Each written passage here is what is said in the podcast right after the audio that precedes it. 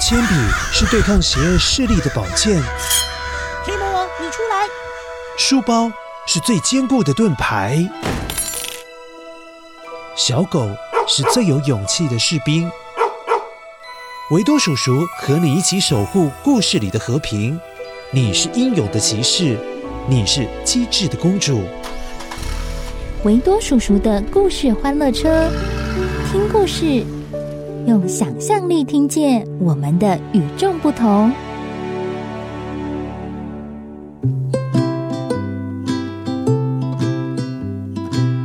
嗨，乖乖，我是维多叔叔。乖乖，问你哦，你有没有追过，或者是想要踩过？自己的影子呢？踩得到吗？好像都踩不到，对不对？那你有想过影子除了可以用来追、用来踩，当做游戏来玩，你觉得影子还有什么功能呢？嗯，想不到，对不对？今天的故事会告诉你影子有什么功用哦，而且还有人抢着要影子呢。呃，是谁抢着要影子啊？待会故事当中就会告诉你哦。先一起来听听今天的声音面包屑。声音面包屑。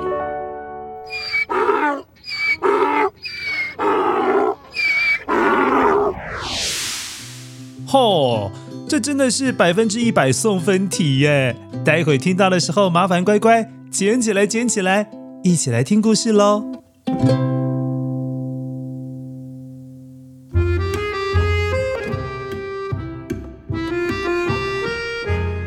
很久很久以前，有一个商人，一大早就得到远方去做生意，所以他向出租驴子店的老板租了一头驴子，好让驴子帮他载货去遥远的市集做生意。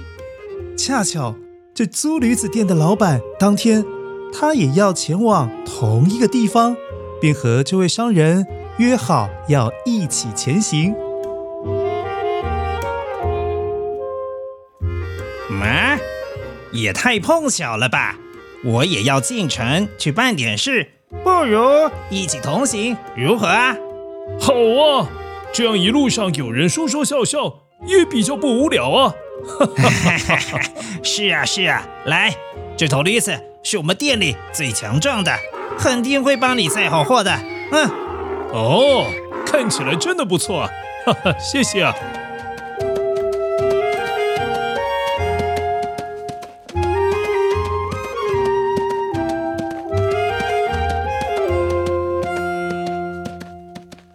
这一早的天气还挺舒服的，凉凉的。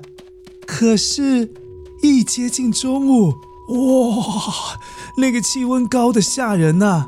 太阳好像拼了命要把所有动物、植物的水分通通蒸发掉，所以商人和驴子店的老板自然一直喊热，受不了这样毒辣辣的太阳。哎呀！这天气真的是热得要命啊！啊，再这样晒下去，不中暑才怪呢！得找个乘凉的地方歇息一下。啊，可是这一眼望去，哎，没有任何房子不说，哎，连高一点的树都长不出来，这是要到哪里乘凉啊？啊，真的是太热了！唉。哇！被太阳热到头昏脑胀的两个人，东边看一看，西边找一找，呃，还是没有找到任何可以躲避太阳的地方。突然，两个人的目光同时转向那只载货驴子的影子。这两个人不约而同地打着同样的如意算盘。诶。也许那里可以暂时躲避太阳。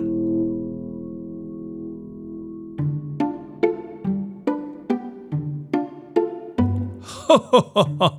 老板呐，不好意思了，这驴子下面只够躲一个人。老板还得谢谢你租驴子给我呢，除了帮我载货，还能遮挡太阳。哈哈哈哈！真是一举两得啊！不好意思了。只能先委屈你继续晒着太阳了。正准备躲进驴子下方影子的商人，被租驴子店老板用力拉住衣领往上提。哦，看样子是不让他坐下呢。哎嘿嘿嘿，你给我起来！我租你驴子，可没说也把驴子的影子租给你啊。再说了，那驴子可是我的，驴子的影子自然也是我的。你没有资格躲在下面吧？起来，起来，起来！那地方可是我要待的。哼，你真是不讲道理啊！我租了你的驴子，那影子应该是我的。哎，我的。我的。乖乖，这两个人就为了驴子的影子到底是谁的，争论不休，吵到脸红脖子粗，甚至最后讨论不出结果，呃，竟然打起架来。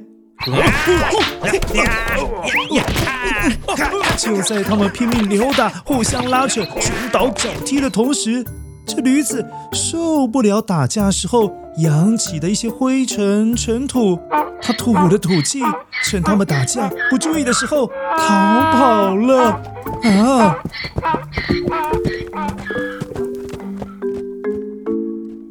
商人和老板。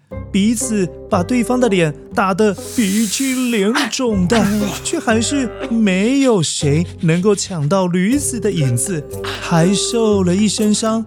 一个走失了驴子，另外一个他的货全都丢了。乖乖，故事结束了，你觉得这个影子到底是谁的啊？还有像这种情况，除了吵架打架这种不好的行为和解决的办法之外，难道没有其他办法了吗？你先想一想，我们先来确认一下，你有没有捡到声音面包屑？声音面包屑。哦，乖乖，为什么说是百分之百的送分题？因为在我们的故事当中，经常听到这种动物的叫声呢。它就是驴子，驴子比马的适应力还强哦。很久以前，人们就喜欢用驴子来帮他们载东西，因为驴子可以忍受吃很粗糙的东西，又可以载很重的东西，而且比马的价格低很多哦。因此，一直以来，驴子都是人类最重要用来运输东西的动物哦。一般来说，驴子的负重可以达到一百公斤。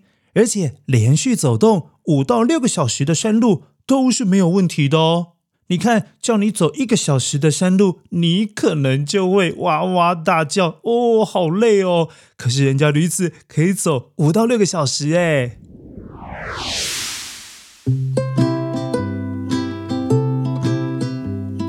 乖乖，大家是不是往往会为了一些小小的事情争吵不休？不仅吵架，有时候还会打架，这样反而会失去最重要的东西。除了吵架打架，我们人不是最擅长说话吗？沟通也是靠说话啊，所以可以好好说话，好好沟通，也许就能够讨论出一些对两方、对彼此都很好的解决办法哦。所以下一次，如果你跟你的家人、跟你的兄弟姐妹、跟你的同学、跟你的邻居、跟你的好朋友吵架的时候，先不要吵啦，想一想怎么样好好沟通，也许会有更好的方法来解决问题哦。好了，谢谢乖乖今天的收听，我是维多叔叔，下次再见喽。